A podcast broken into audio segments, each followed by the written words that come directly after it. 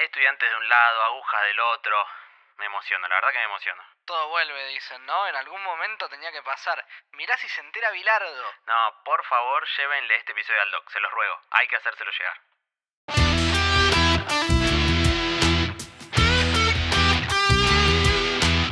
Estamos haciendo historia, todavía no somos conscientes porque la estamos viviendo, cuando pase el tiempo nos vamos a dar cuenta de que a, la altura en que está llegando Pacífico, muy felices de haber enfrentado a un equipo de primera y jugarle de igual a igual. Eh, todos nos sentimos jugadores de primera división por distintas circunstancias, algunos están en categorías más bajas, pero bueno, hoy se demostró que podemos, enfrentar a cualquier equipo de primera.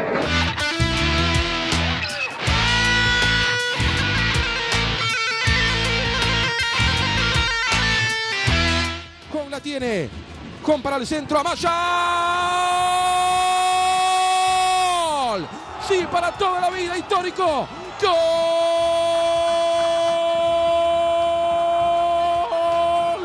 Deport Club Pacífico. Que está ganando el partido 1 a 0 en casi 12 minutos del primer tiempo. De entrada dijimos, estudiantes está dormido. Malas salidas, malos controles, sin hacer bien los relevos.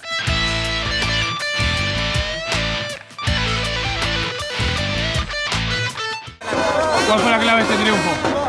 Y la verdad que estar ordenado, estar puntitos atrás y sabíamos que de contra en alguna jugada lo podíamos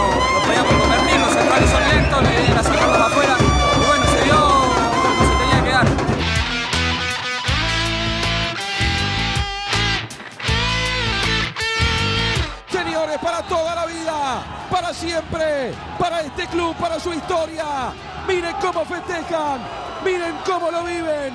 Pacífico de General Alvear, de la provincia de Mendoza, acaba de eliminar a estudiantes de la Copa Argentina. No olvidarán nunca este 11 de junio de 2017. ¿Qué tal? ¿Cómo andan? Sean ustedes bienvenidos y bienvenidas a este episodio número 4 de Mecánica de lo Impensado, este espacio de charla distendida, anécdotas y fútbol que compartimos con mi amigo Coco Esner. Ficha personal número 4. Gol más gritado. Eh, Juan Fernando Quintero a Boca. El segundo. Un jugador de tu clásico rival que hubieras deseado que juegue en tu equipo. Juan Román Riquelme, sin duda. Un tipo de árbol. El jacarandá.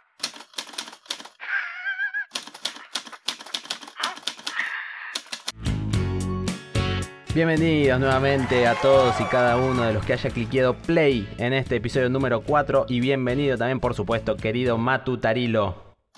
Ficha personal número 4. Camiseta más usada. La de Alvarado del Ascenso 2008. La de la franja blanca vertical. ¿Mate amargo o mate dulce? Ningún mate.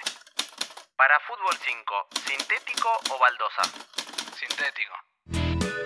Quienes ya nos vienen escuchando saben qué es lo que tienen que hacer, pero quizás algún amigo mendocino arrancó por este episodio, así que le pedimos a todos que nos sigan en la plataforma desde donde nos están escuchando para que puedan enterarse cada vez que subimos un nuevo episodio y que nos sigan también en nuestras redes sociales, en Twitter y en Instagram, donde nos pueden encontrar como arroba mechimpensado. Este es un episodio significativo en mi caso porque, como vos sabés, el ser hincha de Alvarado me hace un poco un conocedor de las mieles del ascenso, así que estas historias me encantan, pero me imagino que a vos también. A mí en realidad lo que me fascina es pasar de Champions League a Copa Argentina, empecemos por ahí. Pasar un Milan-Liverpool a un Pacífico Estudiantes no me diga que no es maravilloso. Esto es, Es mecánica de lo impensado, vieja. En cuanto a tu punto, en realidad no sé cuán bueno puede ser eh, ser un conocedor del ascenso, la verdad. Es cierto, es cierto, me gustaría no serlo, pero lamentablemente tengo algunas historias a las que me lleva este partido porque Alvarado, al igual que Pacífico, estuvo bastante tiempo en el Federal B. Claro, que sería el ex argentino B y el actual torneo regional federal amateur. Sí, ponele. Ponele, ya hablaremos más en detalle del derrotero penoso que la AFA le hizo pasar a este torneo. Por ahora, digámosle Federal B, a un torneo que, además de cambiar mucho de nombre, es un campeonato sin campeón, porque ascienden dos o cuatro equipos siempre que nunca definen entre sí el título, una cosa muy rara. La verdad es que rara, interesante también y un poco penosa, porque un campeonato sin campeón es algo que le falta algo. Es verdad.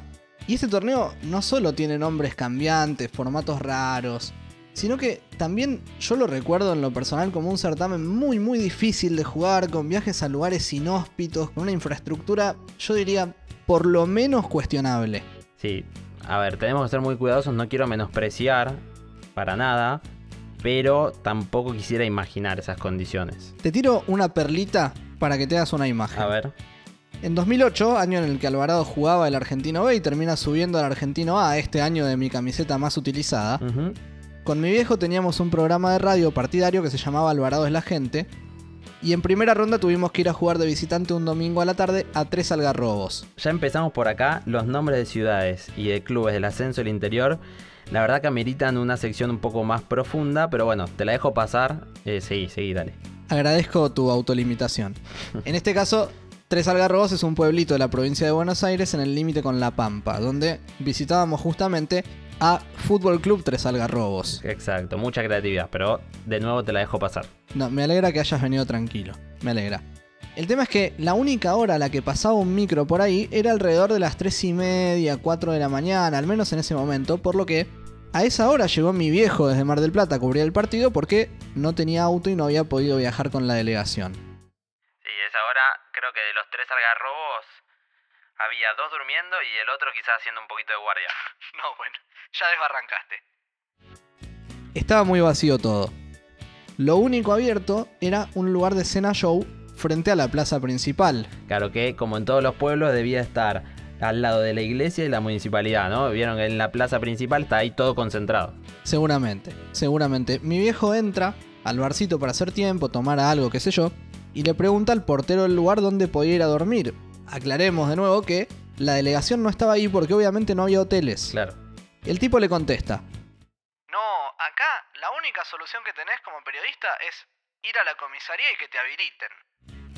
y mi viejo fue a la comisaría, le dieron una almohada y una frazada y efectivamente le habilitaron una celda para dormir un ratito. Y a las 8 de la mañana lo despertó el cambio de guardia para ir a tomar mate y comer facturas. Sí, y mm, la voy a dejar pasar también. No quiero decir que seguramente le hicieron pagar las facturas a tu viejo o incluso al mismísimo panadero. La verdad, no lo voy a decir. Tengo filtro hoy. Terminamos de ver un partidazo aquí en el estadio Carlos V de la ciudad de Jauregui. Se enfrentaba el primero, Camioneros, que venía invicto, que venía de conseguir un empate en la ciudad de Salto. A diferencia de este equipo de tres algarrobos que tenía tres puntos menos y que necesitaba meterse en el lote de aquellos que eh, puntean la zona G del torneo argentino B. Había que recordar que Alianza había perdido de local con 11 Tigres. Había que marcar también que Estudiantes de Río Cuanto había conseguido una victoria por tres tantos contra uno. Bueno, todo ese aditamento para este partido en el estadio Carlos V.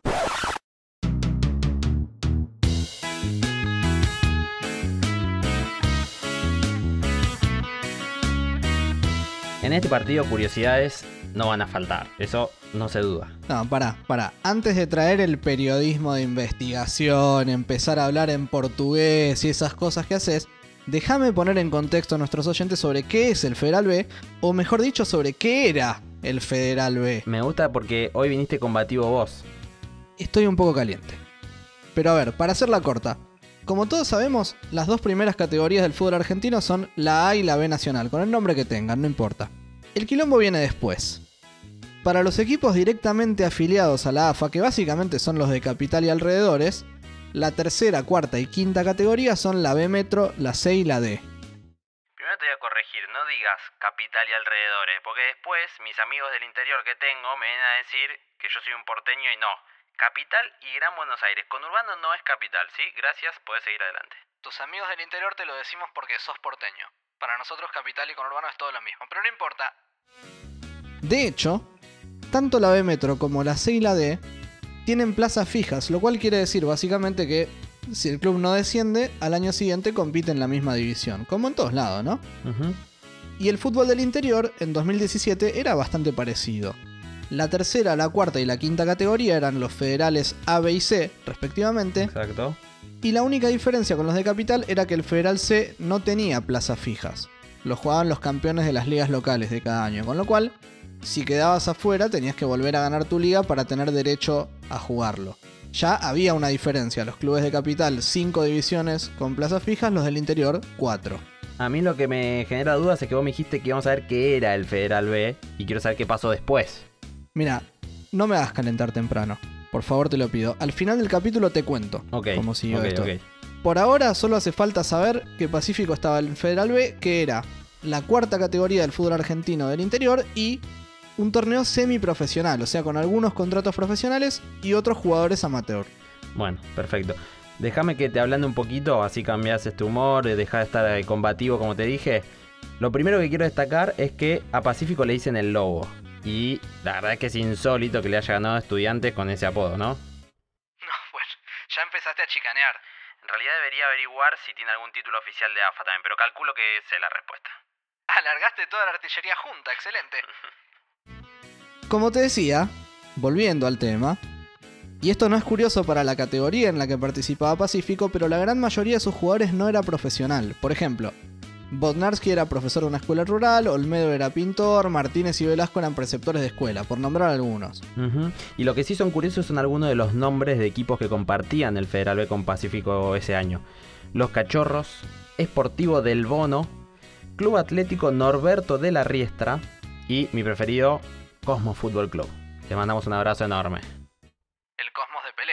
Claro, este es otro, este es otro. Mirá, a la mayoría no los conozco, pero Esportivo del Bono de San Juan ha hecho buenas campañas, ¿eh? Basta. Un equipo bastante Basta picante. porque me lo está dejando servido. No me hagas distraer. Entre los jugadores de Pacífico, te digo, el único profesional era Ivo Hong, que había debutado en Talleres. Lo extraño fue que Pacífico lo contrató solo para la Copa Argentina. Fui de refuerzo por 22 días. Ganamos la fase previa y luego nos tocó Estudiantes de La Plata. La verdad que Hong fue crack. Primero déjame decir que es muy difícil pronunciar Hong porque tiene una N al final que no se pronuncia creo. Todos decimos Hong como si terminara con G. Pero bueno, la verdad que fue crack, pero yo soy muy fan de Allende. Lo quiero dejar recontra claro. Y no estoy hablando de Isabel, sino de Federico, que era el central que anuló a Otero. En vos es raro que halagues a un defensor, sobre todo cuando aparte cometió un par de errores en el partido, como ya comentaremos más adelante. Bueno, sí, pero se ganó un lugar en mi corazoncito por otros motivos. ¿Cómo hiciste para parar a los delanteros de estudiantes? Eh, mira, tuve que subir a la, al libreto viejo, eh, la gran Bilardo, hay un par de... ¡Qué bidón! de- no, qué bidón. ¿Descompusiste Aguja, alguno? ¿Aguja? ¿Posta tenías ¿Posta? aguja? Te lo juro, te lo juro. Eh, ¿A quién, pincha, a el quién negro, pinchaste? Pobre negro, pobre negro Otero lo maté, pobre, por pena después, pero bueno, ¿qué quiere que haga? Esto, esto para vivo, eh, y bueno, eh, se dio así, sabíamos que, que teníamos que solucionar el partido, porque sabemos que el jugador de primera por ahí no, no le gusta Se lo recontra eh, ensuciaron. roce, eh, no le gusta que, que le hagas tiempo, no le gusta que le juegues sucio. Y bueno, nosotros creíamos que, que esa era la forma y bueno, eh, pobre negro me había odiado, pero bueno, eh, el fútbol es así. No, usted se tiene que arrepentir de lo que dijo. Jamás, jamás. El fútbol es para vivos, dijo Federico, y adhiero 100%. Lo que sí es poético que haya sido contra estudiantes. Imagino que los hinchas del pincha rata no pueden haber dicho ni A. En esa época jugaba en primera y hacía la residencia. Con las dos cosas no podía, por eso la mezclé. Entraba a la cancha para hacer el test de la diabetes y cuando uno se distraía, ¡pimba! Lo pinchaba, ¡pimba! Y después le decía el resultado. ¿Cómo no te lo hacía amargo? Si te decía el azúcar por el piso. Amargo. Los únicos que se enojaron fueron los ingleses. Yuga, yuga, te estoy cuidando, Filú. Allá anda a torcer. Igual la historia no quedó ahí, porque se armó un quilombo bárbaro después. Se ve que hay mucha hipocresía en el fútbol y en el periodismo, pero Allende lo querían echar, o por lo menos eso declaró en los medios el presidente de Pacífico. Pero me imagino que cumplió. Nah, ya se va a cumplir. Allende primero dijo que era joda para la radio. Después dijo que se equivocó. Después dijeron que el equipo había decidido que se quedara y terminó todo ahí. En realidad es una manera de decir que todo ahí, porque el caso se publicó en The Sun, en Independent, en diarios de Australia, toda una movida tremenda. Sí, es un poco mucho. Sobre todo para una joda para la radio, ¿no? Supongamos, pero bueno. Y ya que lo nombramos, sigamos con Juan Otero, porque el jugador colombiano tuvo que encontrarle la vuelta a su economía antes de ser jugador y se puso a buscar oro en su ciudad natal. Cuenta Otero. Tenía que salir de CP. Había ido hasta Medellín, me probé en Envigado y quedé en el plantel. Pero no tenía presupuesto. Entonces volví al pueblo y me dediqué a buscar oro para poder sostenerme fuera de casa. Había gente que se ocupaba de prestar la retroexcavadora y ahí estábamos, mi papá y yo, para encontrar el oro. Lo que sacábamos era para nosotros y de eso vivíamos. Muy emotivo. Yo lo que recuerdo de Juan es una conversación que se viralizó con una señorita. Porque, Epa. Sí, porque había faltado a unos entrenamientos y era noticia ese faltazo. Si querés, me, me puedes hacer la gamba y la contamos. Pero cómo no, señor. Che, Juan, ¿entrenas mañana? No, no entreno porque estoy enfermo todavía. Me salió un grano que me salió pus y sangre casi en las bolas. ¡Qué asco! La verdad que una charla muy amena. Compite con la anécdota de Gerard en el episodio anterior y con la de Hernández en el capítulo 2, que por exacto. supuesto pasamos el chivo, pueden ir a escuchar si todavía no lo hicieron, ¿no? Totalmente. Todos son la misma categoría de anécdotas. Por supuesto. Y si hablamos de curiosidades, no podemos dejar afuera los de Tess, porque si decimos vivas, lo primero que se nos viene a la cabeza es su imagen a lo increíble Hulk sacándose la camisa en pleno partido. Expulsado Nelson Vivas, les dijo, fue con mucha vehemencia a hablar con Cristian Navarro, en línea le avisó a Truco, afuera el técnico de estudiantes. Y ahí se calentó más todavía Nelson Vivas. ¿Me vas a echar? Encima me vas a echar. ¡Opa! Bueno, nada más. Tranquilo, Nelson. ¡Eh! Pateó el micrófono. Se Se sacó la arrancó, camisa. se arrancó botones.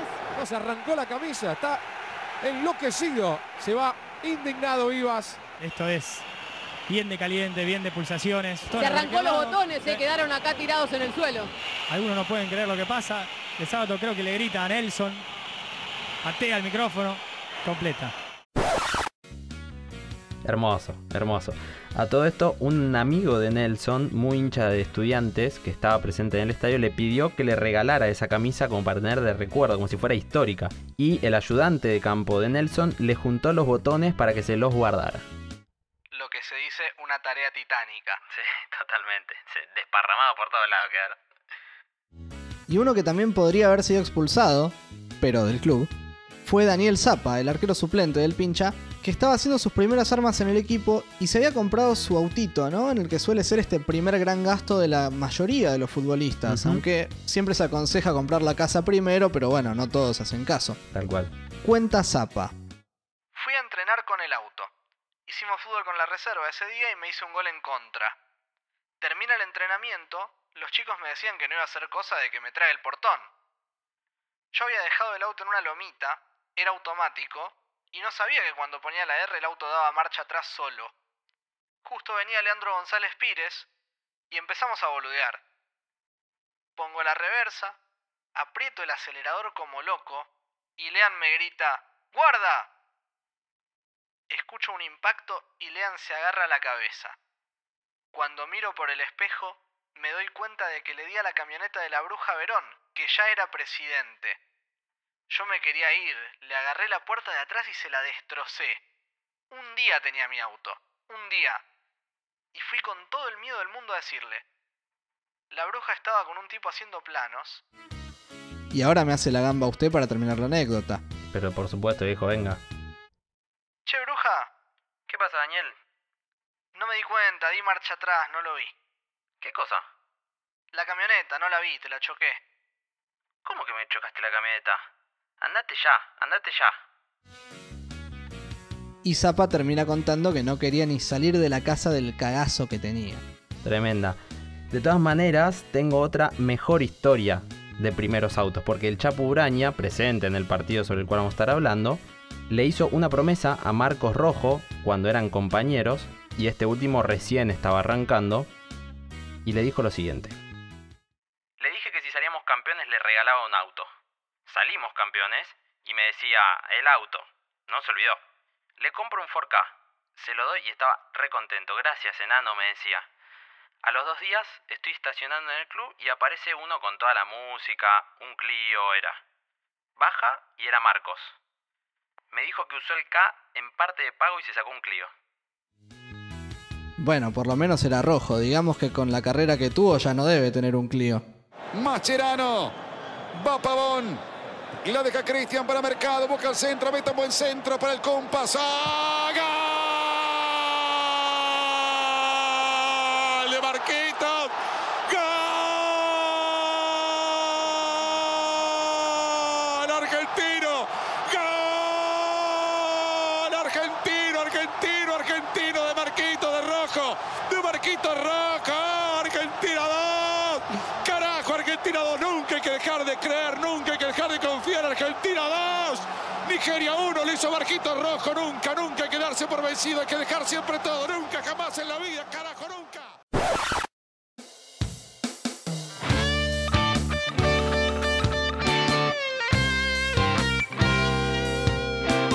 11 de junio de 2017, estadio de Banfield, como para ser equidistantes, ¿no? Entre La Plata y Mendoza. O sea, vos me querés hacer calentar de nuevo con Yo- cómo la AFA elige las ubicaciones de la Copa Argentina siempre en contra de los equipos del interior. Es una Yo vergüenza. solo soy objetivo, estoy diciendo un, un hecho, un dato objetivo. Sí, equidistantes. Exactamente. Equidistantes. Buena cantidad de público del equipo mendocino, la verdad. Porque, como sabemos, los equipos más chicos dejan todo en estos encuentros. Es el momento. Y van prácticamente toda la ciudad. Y en cambio, para el equipo grande no es un partido muy atractivo. Entonces va menos gente de lo normal. A mí me encantó la bandera de Pacífico es Alvear. Fíjate vos que nosotros no conocemos al equipo, pero allá en Alvear ellos se disputan la hegemonía del lugar con alguien más. Es hermoso el fútbol del interior. La verdad que sí, apasionante.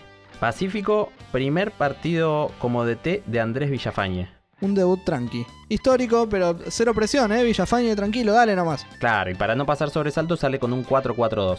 Giacone, Alférez Allende, González Peinado, Bodnarski, Montiveros Méndez, Jofré, Jon y Amaya.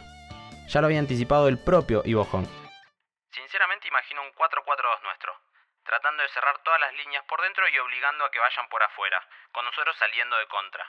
Me imagino ese partido por las características propias, si bien me gustaría sería jugar de igual a igual, es algo que no se puede lograr por el manejo de la pelota y circulación que tienen ellos. Efectivamente, Estudiantes intentaría circular e incluso ir por afuera. No sabemos si obligado por Pacífico o por decisión estratégica de Vivas. Pero el caso es que ese día formó con Andújar, Aguirre Garay, De Sábato, Junque y Dubarbier, Cassini y Braña como doble 5, Sánchez, Titi Rodríguez y Solari más adelantados y Juan Otero solo arriba, el famoso 4-2-3-1. El modelo de juego del pincha, como decía, se basaba en la salida de abajo. El tema es que para hacerlo quedaban los dos centrales solos y Braña no se metía mucho entre ellos, lo cual lógicamente limitaba las líneas de pase corto porque dejaba a los centrales 2 contra 2 contra los delanteros de Pacífico, sin superioridad numérica. Claro, y eso sumado a que arrancó flojo de papeles para salir de abajo en cuanto a la técnica de los centrales, hacía que Pacífico buscara presionar ahí esas salidas y que a Estudiantes le costara salir. Quedaba la verdad un equipo muy largo. La presión de los dos delanteros de Pacífico era feroz, directamente, y obligaba a los defensores de estudiantes a intentar saltar líneas con pelotazos frontales. En esa circunstancia, Pacífico, inteligentemente, se preocupaba por tener inmediatamente como mínimo 8 jugadores en su campo, y así empezó a controlar los tiempos del partido. Sí, e incluso con una línea de 6 defensores en algún momento, clavados. Un 6-2-2 se formaba para defender.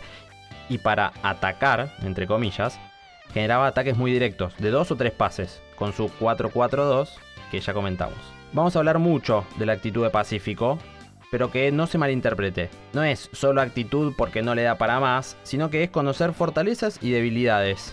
Y los propios jugadores mendocinos ya lo sabían y lo aplicaron a la perfección. Absolutamente, hicieron un partido inteligentísimo, presionando cuando había que presionar, defendiendo en bloque bajo cuando había que hacerlo y atacando directo pero de manera inteligente, no aleatoria, o sea, sabiendo dónde estaban los espacios. Sí, y justamente por eso, en términos tácticos, los duelos por las bandas van a ser para destacar. Por un lado, Peinado y Aguirre Garay, y por el otro, Alférez y Dubarbier, porque los laterales de estudiantes volvían poco y Pacífico empezaba a aprovecharlo. Sí, aunque nunca iban los dos juntos los laterales de Pacífico, está claro. No, tal cual. Del otro lado, el plan de estudiantes también era atacar abriendo la cancha, por lo que si los centrales lograban salir jugando exitosamente y sortear esa primera línea de presión de Pacífico de la que hablábamos antes, había cada vez más opciones por los costados. Entonces, las posiciones que ocupaban en ataque se iban abriendo como un abanico. El esquema de estudiantes en ataque, el que más usó en el primer tiempo, era una suerte de 2-3-4-1, que empezaba con los centrales, continuaba con Braña y los dos laterales, y seguía con una línea de cuatro atacantes que daba amplitud con los dos extremos por fuera y Cassini y Rodríguez por dentro. Y por supuesto, de punta de lanza el colombiano Otero. Y en defensa volvían al esquema madre, el 4-2-3-1. Sí, y va más por izquierda, no solo con Dubarbier, sino también con Solari, con Augusto Solari. Pero dijimos que cuando estaba replegado era imposible entrarle a Pacífico. Y justamente dejó tener la pelota al pincha hasta que a los 12 minutos un contragolpe le permitió ponerse 1 a 0. Es un robo casi en área propia, pelotazo por banda derecha para Jon, que para mí de nuevo es la figura del partido. No estaba Dubarbier porque había, había salido para el ataque. Entonces le gana la espalda muy fácil a De Sábato. Tira un centro para Maya, Amaya anticipa a Junque y 1-0. 12 minutos del primer tiempo. Si el doctor ve esta defensa de estudiantes, se nos va. Todo es atención, nada de viveza. Estoy de acuerdo, sobre todo resaltaría la, lentitud física de los centrales, me parece que fue una marca de estudiantes en el partido. Pero no le quites mérito al excelente y muy preciso bochazo del número 4 de Pacífico, Lucas Alférez, ni a la estrategia de Villafañe, que dijo, La subida de Sebastián Dubarbier nos iba a regalar los espacios y teníamos jugadores rápidos para ganarles las espaldas. Nos salió tal cual lo previsto. un visionario, la verdad. Totalmente. Y después del gol, Estudiantes queda groggy. En un momento tiene los 10 jugadores en su campo. El golpe psicológico fue tremendo. Entraron como si fueran a ganar con la camiseta y el partido se les complicó muy rápido. No solo por el gol, sino porque, como decíamos, Pacífico les manejaba los tiempos. Claro, y además 1 a 0 es negoción para los mendocinos. Y más todavía si la defensa rival te sigue haciendo regalitos solo 8 minutos después de ese primer gol. Uf, qué sufrimiento la jugada del segundo gol. Como decía, de Sábato que no tuvo su mejor partido, ni mucho menos, da un pase corto muy despacito en la salida, con el que por supuesto pierde la pelota, pero no conforme con eso, tiene la suerte de que le vuelve a quedar por una mala pared entre Bodnatsky y, Amaya, pero en lugar de rechazarla vuelve a perder, y ahí sí, Bodnarsky logra encarar y recibe una falta de Junke en la puerta del área. Y ahí hay un tiro libre de Méndez a lo Diego versus Juve, porque tenía muy poca distancia con el arco. La hace subir y bajar muy rápidamente. A mí se me vino a la cabeza ese, ese tiro libre del 10.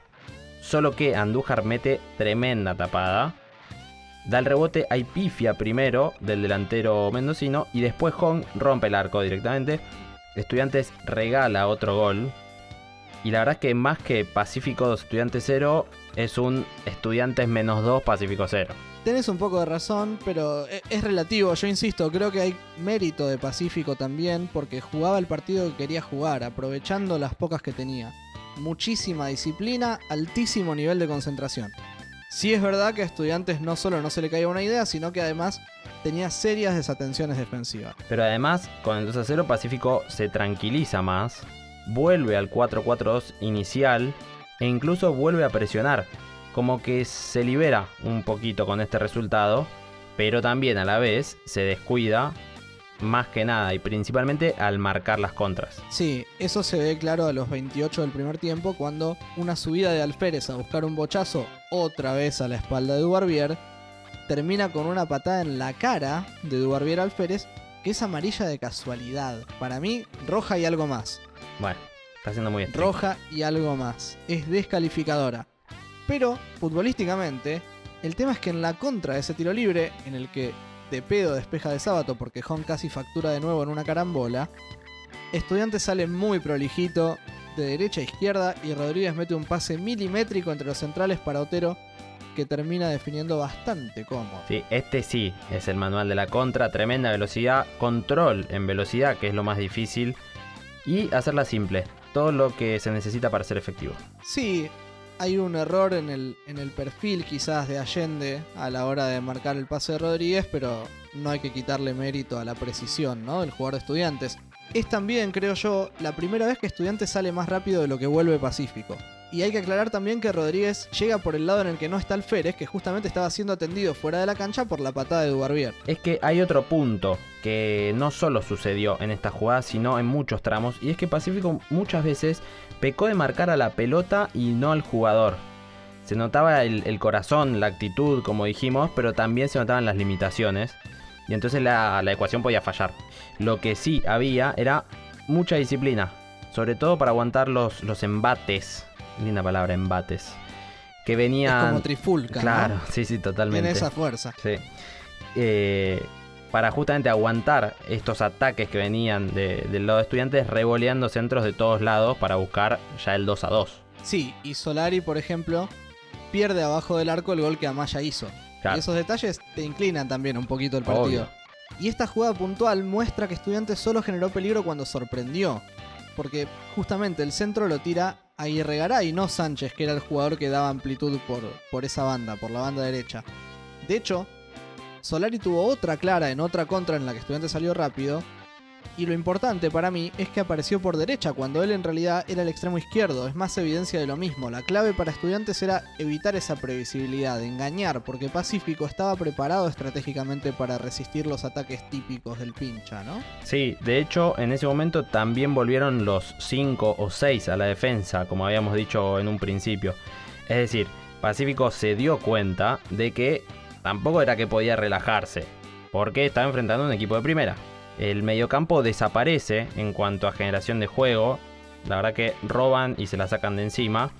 Y digamos que zafó porque a estudiantes también le costaba generar esas nuevas ideas de las que habla Matu. En resumen, una primera media hora bárbara y unos 15 minutos finales un poquito monótonos. Pero para mí un partidazo. Con polémica te digo, me gustó un poquito más que Liverpool Milan. No, ahora te tenés que arrepentir vos. ¿Quién sería en este caso Kaká? Y este partido emocionante nos sigue regalando situaciones inesperadas. Señores, empezó a jugar el segundo tiempo entre Estudiantes y Sport Club Pacífico. Está perdiendo Estudiantes 2 a 1 y quiere empatar esta historia.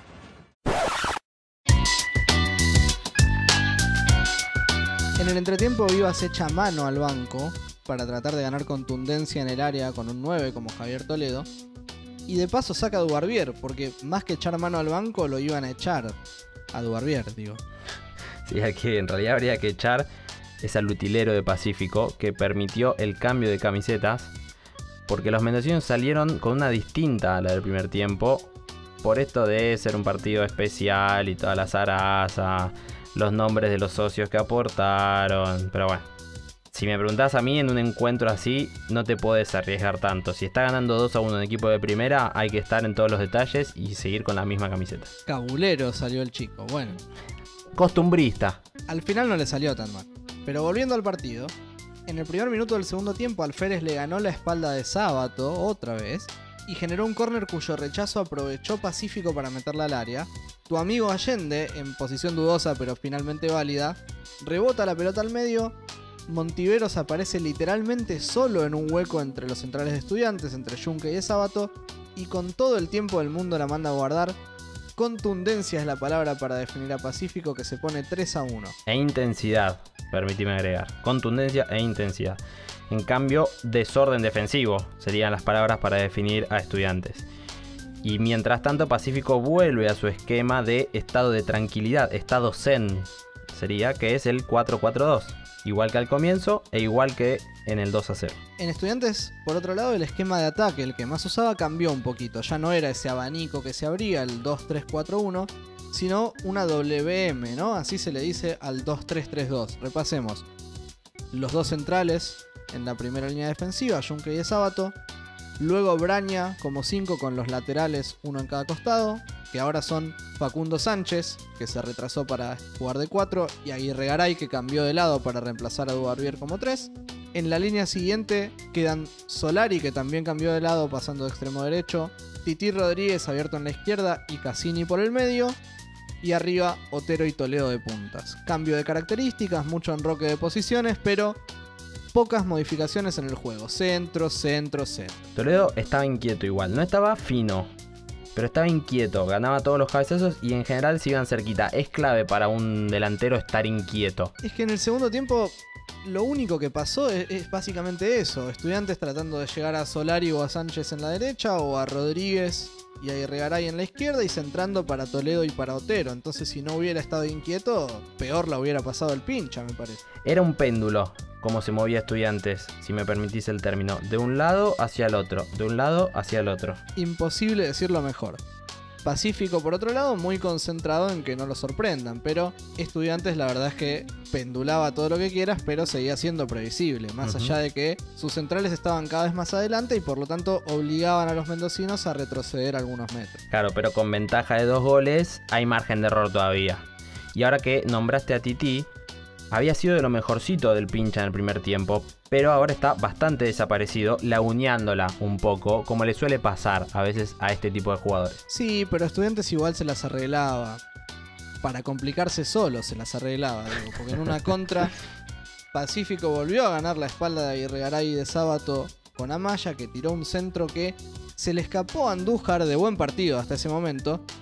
Y casi le queda a Hong para clavar el cuarto. Los nervios ya le jugaban muy en contra al equipo platense. Qué persona del bien, Mariano. Tiene tres tatuajes de los Simpson, uno de ellos la dignidad de- del papá de Milhouse en el, en el cuádriceps, hermoso. Y además cada vez que lo veo o que hablamos de Mariano Andújar, no hago otra cosa que recordar a todos los muñecos que se llevó en la famosa y recordada pelea contra Gimnasia de la Plata en Mar del Plata, un amistoso de verano. Dámelo siempre, ¿eh? Sí. A mí, dámelo siempre. Totalmente.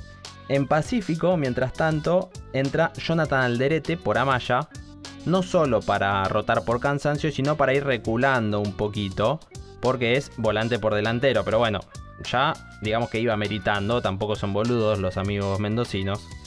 Y a todo esto, Alderete había hecho inferiores en el pincha y además... Qué momento, ¿no? Sí, y además es sobrino de un amigo de la casa, si, si me permitís, que es José Luis Calderón, que encima nos sigue en nuestras redes de arroba mequimpensado. Te queremos, Caldera, sos un crack.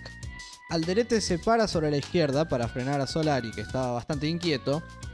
Pero es justamente desde ese sector que llega el centro que conecta a Titi Rodríguez de derecha, anticipando al Férez, al número 4 de Pacífico, para poner el 3 a 2. Y ahí medio que algunas cositas se fruncieron, ¿no? Y yo creo que sí, pero más o menos, porque Pacífico, la verdad, ya era el ganador moral. Había hecho un partidazo, había puesto contra las cuerdas a estudiantes Sí. por un partido que era literalmente histórico. Sí, ganador moral, pero pone el bondi de nuevo. 4-4-1-1. Repito, tampoco son boludos los amigos mendocinos. Estaban cansados, estaban a un gol de diferencia y estaban muy cerca del objetivo. Dijimos al principio, cada uno conoce sus capacidades y sus limitaciones y hay que usarlas correctamente nada más. cortaba, revoleaba lo más rápido posible, lo más lejos posible y esperaba que pasaran los minutos. Y así todo, Estudiantes no logró quebrar la resistencia estoica de los mendocinos. Pero igual para cerrar hubo que sufrir un poquito, como decía, que se fruncieron un poco las cositas, porque Giacone apareció cuando ese equipo más lo necesitaba y metió dos tapadas tremendas que terminaron cerrando el partido. Bueno, fue, imagino, una alegría inexplicable. Llegaste hace dos semanas al club y ya sos parte de la historia. Sí, inexplicable, inexplicable. Me pasaron cosas que me daban ganas de dejar el fútbol al principio de año y ahora estoy acá festejando un partido que le ganamos a un campeón del mundo con jugadores de la selección que es increíble y que gracias a Dios lo puedo disfrutar con mi familia que vino y con todo este grupo hermoso que me dio la bienvenida genial. Las últimas me imagino que fueron increíbles. La pelota no entraba, era un sufrimiento tremendo. pasaba la pelota, pasaba todo el área, venían centros, llovían de todos lados, pero bueno, era, era esperado. Cuando teníamos la victoria sabíamos que se nos iban a venir con todo y bueno, lo supimos aguantar porque tenemos un equipo con mucho huevo y mucha unión, que eso es fundamental.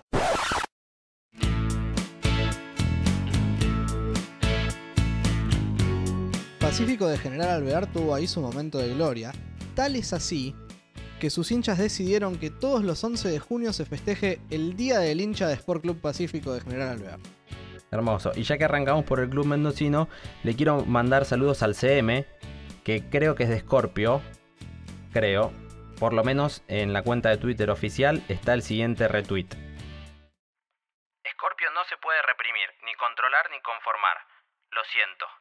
Scorpio suelta lo que piensa y si no lo dice, lo muestra y te pone la cara para que lo sepas. Yo ya te iba a preguntar cómo lo conocías tanto al CM. Solamente hago investigación. Déjame agregar que por Instagram sortean quinchos con pileta, ya quisiéramos nosotros ganarlos. Hermoso, hermoso tener un quincho con pileta en General Alvear. Federico Allende, el de las agujas, mi preferido, mi pollo, ahora juega en los Andes de Córdoba e hizo la mayor parte de su carrera en el ascenso. Y ahí Bojón, la figura, mi preferido, se lo llevó Caruso a Tigre donde jugó tres partidos. Y sobre eso tenemos un aporte de un amigo, Gonza Bronquistinos, fanático del Matador de Victoria, que nos cuenta lo siguiente. Ivo jugó más de tres partidos, o tal vez fue tres estadísticamente, pero arran no, no lo ponía, Ricardo no lo ponía, o lo, o lo mechaba muy muy poco porque obviamente que venía a ser el, el jugador con menos plafón. Pero jugaba bien, era picante, era rápido, no era mal jugador para nada. O sea, hay muchos jugadores mucho peores jugando hoy en la B Nacional, en los partidos que vi contra nosotros, y en primera te diría que también. Y le anularon dos goles en los 3-4 partidos jugó. Uno contra Belgrano allá y uno en Victoria, no me acuerdo contra quién. Y los dos valían. Y hubiera metido dos goles en tres partidos, tranquilamente estaría jugando en primera hoy. Ahora volvió a Mendoza y juega en Huracán Las Heras del Federal A, categoría profesional, pero por la pandemia está dando una mano al laburo familiar en una huerta orgánica. Mi viejo y mis hermanos trabajan la tierra. Tienen huertas orgánicas y yo consigo clientes de ese rubro en toda la zona Cuyo. Hay tres jugadores de Pacífico que salieron del ascenso argentino para jugar en el ascenso italiano. Federico Amaya, Tomás Urruti Bourras y Manuel González juegan los tres en la Serie D. A este último, a Manuel González, Caruso Lombardi también se lo llevó a Tigre, pero no jugó. Siguió en el ascenso, después se fue a Costa Rica, después a la tercera división de Noruega y ahora a la ya nombrada cuarta serietana. Hola, soy Manuel González.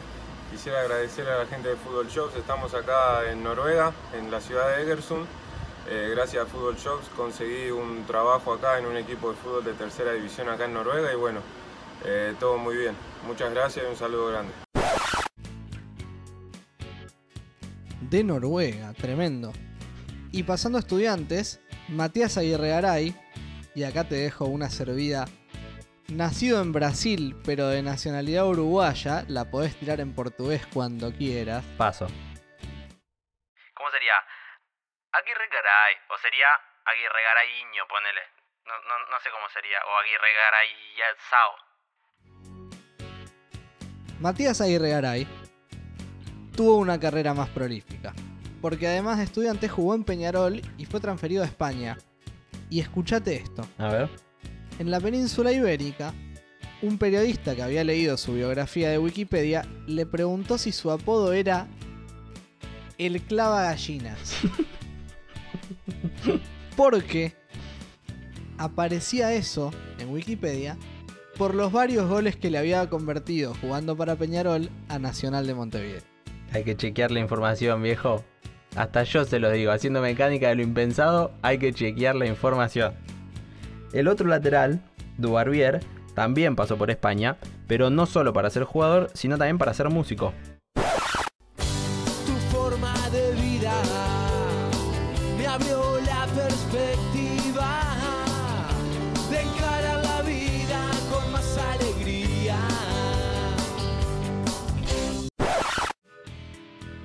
Épico, por lo menos no le dicen el clava gallina. ¿no? De Sábato y Braña son la dupla técnica de Estudiantes de La Plata actualmente, estamos en agosto de 2020, pero al chavo de Sábato aparentemente le costó la cuarentena. En estos días vi a todos mis jugadores. Vi defectos y virtudes de cada uno del plantel, pero ya no sé qué hacer y cómo matar el tiempo. Y el Chapu se retiró con la camiseta del León y lo hizo siendo muy consciente de los motivos. Partido con Talleres me metieron el cuerpo tres veces y me tiraron al piso. Ahí dije, no juego más. Al que no le jode tanto la pandemia es a Juan Otero, actual jugador del Amiens francés, quien dijo, Aquí lo que dicen es que es una gripa que se puede sanar, y pues como yo estoy sano, no tengo ningún problema. Los mayores casos se han presentado en Marsella, Lyon y París, pero en Amiens no ha resonado tanto el tema. Bueno, está confiado, está confiado Juan. Está confiado y no abre diarios en internet, ¿no? Sí. Eh, otro Juan, Juan Foyt, fue suplente ese día, después se iría al Tottenham, pero con él y con Manuel González comparto una cualidad que descubrí. Ahora sí me vas a sorprender. Los tres nos rompimos los meniscos de la rodilla derecha. Le mando mi fuerza, yo sé lo que se siente, pero con esfuerzo y con constancia uno se recupera. Que tus meniscos son más baratos que los de Foyt. Pero bueno, lo podemos dejar ahí si quieres. A Viva finalmente lo echaron post partido. El marcador personal de Owen en el Mundial 98, Y en el primer episodio de Mecánica de lo Impensado. por supuesto, dijo lo siguiente. En estudiantes saqué el 60% de los puntos. Había renovado contrato de palabra y hablado de los refuerzos, y un buen día perdimos un partido y me pegaron un boleo en el culo. Después de eso dejó de dirigir por una charla con su hija de 9 años. Papá, no quiero que te vayas, me dijo. Y ahí mismo terminé de convencerme de que no estoy dispuesto a que me pase lo mismo que con mis hijos más grandes en mis años de jugador. Cuando mi vida era entrenar, concentrar y jugar, jugar, entrenar y volver a concentrar. De todas maneras, no le duró tanto, ya que ahora reemplazó al Mono Burgos como ayudante del Cholo Simeone en el Atlético de Madrid. Volviendo al Lobo, hay dos jugadores de este plantel que aún son parte del club. Bodnarski y Alfonso siguen vistiendo la camiseta blanquinegra. Y ya que volvés a Pacífico, déjame volver al Federal B para completar la historia del comienzo del capítulo. Ahora sí me van a escuchar. A ver. El último Federal B se jugó en el segundo semestre de 2017, justo después de este partido. Y terminó el 22 de diciembre de ese año. Ascendieron al Federal A, a la tercera categoría, cuatro equipos. Deportivo Camioneros, presidido por Pablo Moyano, San Martín de Formosa, Racing de Córdoba y Sol de Mayo de Vietma. Sol de Mayo que peleó cabeza a cabeza con Pacífico por este episodio categoría Copa Argentina en Mecánica de lo Impensado. Ese torneo Federal B, que recordemos era la cuarta categoría para el interior, se fusionó con el Federal C y ambos fueron reemplazados por el Torneo Regional Federal Amateur, que encima tiene serias desventajas. Por el nombre de mierda, básicamente. Bueno, Eterno. eso también. No marketinero. No vendible. Eso también. Pero hay otras peores. ¿Se acuerdan de que dijimos que los equipos de Capital y Gran Buenos Aires tienen 5 categorías con plazas fijas y que en el interior había 4? Bueno, ahora hay 3, porque el torneo regional federal amateur ya no las tiene o en realidad solo las tienen por unos pocos años 17 equipos privilegiados que fueron invitados, entre los que se encuentran algunos con historia como Libertades Unchales o la calle de Comodoro Rivadavia, y otros ignotos como el Club Ciudad de Bolívar al que está vinculado Marcelo Tinelli, con lo cual los criterios vaya uno a saber. Son diferentes, claro, son diferentes. Pero en criollo, esto quiere decir que hoy por hoy si un equipo desciende desde la tercera división, o sea desde el Federal A, tiene un solo año para jugar el Regional Federal Amateur y si no vuelve a subir inmediatamente, desciende, entre comillas, a su liga local. El argumento de la AFA fue que esta reforma fortalecería las ligas locales que, por supuesto, siguieron siendo igual de rústicas que siempre. Y siempre copada la AFA con los equipos del interior. Ahora entiendo por qué putea tanto mi hermano, mi queridísimo Mati Panza y su juventud antoniana amada, por esta cuestión, esta preocupación. Un abrazo al querido Mati Panza y sí, es exactamente por esto. Esta situación también iba a afectar a Pacífico porque el equipo de Alvear quedó afuera del Regional 2019 en semifinales con San Martín de Mendoza, así que se iba a la Liga Alvearense. El tema es que no solo quedó afuera, sino que lo hizo provocando incidentes. Los hinchas invadieron la cancha con palos y trozos de manguera para pegarle a los jugadores rivales, y por lo tanto a Pacífico lo descendieron con la sanción. Ahora sí me gusta esta historia, ahora sí. No tengo dudas. El punto es que, si no hubiera habido incidentes y tampoco reforma, Pacífico seguiría en el Federal B. Lo cual quiere decir que, de nuevo, sin contar los incidentes, en este caso descendía dos categorías en una, porque perdió la plaza fija simplemente porque a la AFA se le ocurrió sacarle una categoría al fútbol del interior. Es decir que los incidentes valieron la pena. Chau, cortás, listo. Esto fue Mecánica de lo Impensado. Muchas gracias por escucharnos. Pará, pará, pará. Primero déjame vendernos de nuevo. Síganos en la plataforma que sea donde nos escuchan para enterarse cada vez que subamos un episodio. Escuchen los tres anteriores si aún no lo hicieron. Y recomiéndenselo a sus amigos, a sus familiares, comerciantes de barrio, jefes, tengan buena onda o no. Y síganos también, obviamente, en nuestras redes sociales, arroba Pensado, tanto en Twitter como en Instagram. Muchas gracias, querido Coco Esner, pero hoy, por primera vez, déjame el honor de hacer el cierre emotivo. La humildad de los equipos del interior es una virtud. Tienen, o mejor dicho, tenemos, una pasión muy difícil de explicar. Son clubes que están ahí penando, gastando hasta el último peso para que los hinchas se sientan representados por esos 11 guerreros que defienden sus colores en terrenos hostiles y, en general, con escasas probabilidades de éxito. Hay pocos ascensos para muchos clubes y en general suben los que tienen más presupuesto y al año siguiente volver a empezar y otra vez lo mismo. Cuando vivís en ese día de la marmota de la ilusión eterna, hacer una primera ronda de torneo más o menos decente ya es un alivio. Pero clasificar a la Copa Argentina y que te toque en el sorteo un equipo de primera es una oportunidad inmejorable. ¿Es inmejorable? Primero porque estás en condiciones de mostrarle al mundo cuál es la mejor hinchada. Una hinchada que, sin explicación alguna, estuvo oculta todo este tiempo en una región recóndita de nuestro bendito país. Pero también es inmejorable porque te da la posibilidad de dejar afuera de una competencia a un gigante, a un equipo de esos que tus compañeros de colegio miraban por televisión los fines de semana mientras vos ibas a la cancha a sentir los colores de tu barrio.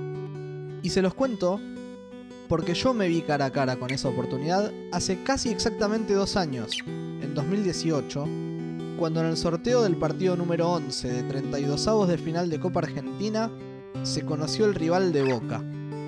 El papelito no dejó dudas. Alvarado de Mar del Plata. La oportunidad soñada, ahí, al alcance de la mano. 90 años esperando este momento. Después, la confirmación de la sede en la cancha de Lanús. Mi hermano hizo la fila interminable para conseguir entradas en Mar del Plata y viajó para el partido. Me pasó a buscar por Parque Patricios en el auto de un amigo y hacia allá fuimos a encontrarnos con nuestra gente en un terreno ajeno que parecíamos conocer de toda la vida. Ese día también se retiró nuestro gran ídolo, Trapito Ceballos. Éramos miles. La fiesta era completa, no podía fallar. ¿Y saben qué? Perdimos. 6 a 0 perdimos. Pero no nos importó. Le mostramos al mundo nuestra hinchada, celebramos a nuestro ídolo y enfrentamos como pudimos a uno de los equipos más enormes del mundo. Disfrutamos en familia y fuimos felices. Y si nosotros fuimos felices, imaginen la felicidad de los hinchas de Pacífico que además de vivir todo eso, se dieron el inolvidable lujo de voltear un gigante. Ese día, por una vez, ganaron los humildes.